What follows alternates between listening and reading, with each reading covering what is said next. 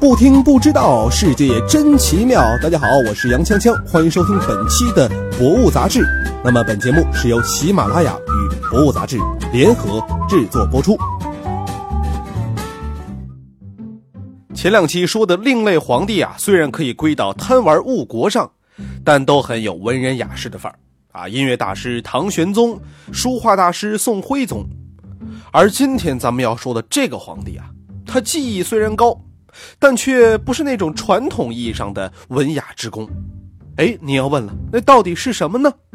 哎，大家可能都没有想到，是手工，这就是手艺大师明熹宗朱由校。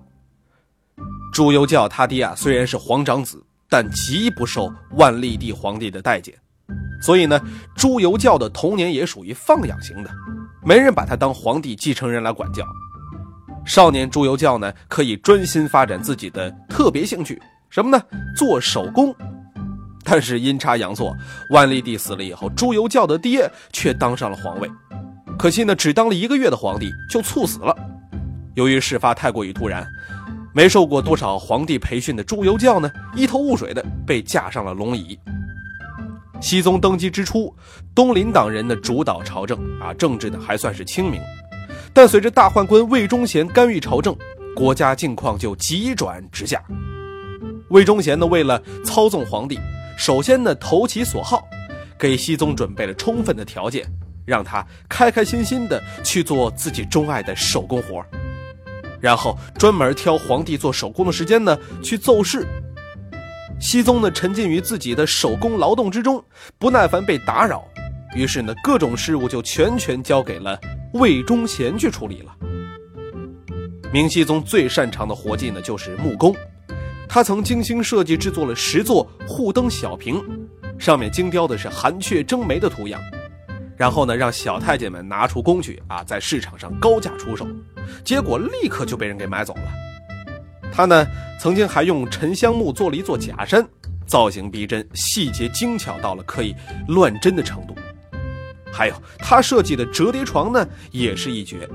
哎，大家有没有想起，在零八年有个电影叫《十全九美》，那个导演哎，就是《爸爸去哪儿》第一季当中王诗龄的老爸王岳伦啊。那当然跟王岳伦没关系啊，咱们要说的就是影片当中那个工匠手艺出神入化的皇帝，正是朱由校。明熹宗如此爱好木工，与明代家具工艺的繁荣呢有很大的关系。明朝中叶后，家具行业的鼎盛，其设计制作呢成为了一门独到的艺术。造型崇尚简洁，结构呢严谨流畅，符合人体工学。选材呢则多用紫檀、鸡翅木、花梨、酸枝等名贵的硬木。至今，明式家具依然是华人家庭文化品味的象征。而其他技巧的手工活，朱由校呢也是很有心得。他曾经亲自动手改装过宫中的大水缸，什么打孔啦、装上机关啦，结果呢能让这个水倒流。除此之外，油漆、雕刻，甚至是建筑啊，他都非常的拿手，做起来呢也是废寝忘食，有的时候甚至是罔顾形象啊，光着膀子挥汗如雨，跟这一般的匠人没什么区别。而就在他专心干活、无暇旁顾的时候，魏忠贤已经有条不紊的一步一步排除异己，盘剥百姓，搞得明王朝内忧外患。一六二七年，朱由校泛舟湖上，船呢被风浪掀翻，他差点淹死，于是就受惊卧病在床。有大臣献上了神药，然而熹宗呢服用了一个多月以后，反而全身肿胀，不久之后便一命归西了。于是这个皇位就传给了他的弟弟，也就是后来明朝亡国的崇祯皇帝朱由检了。明熹宗在位期间，其实啊也不是完全无心国事的。比如说，他忌惮女真人的崛起，非常的关注东北地区的防务，也算是有点先见之明。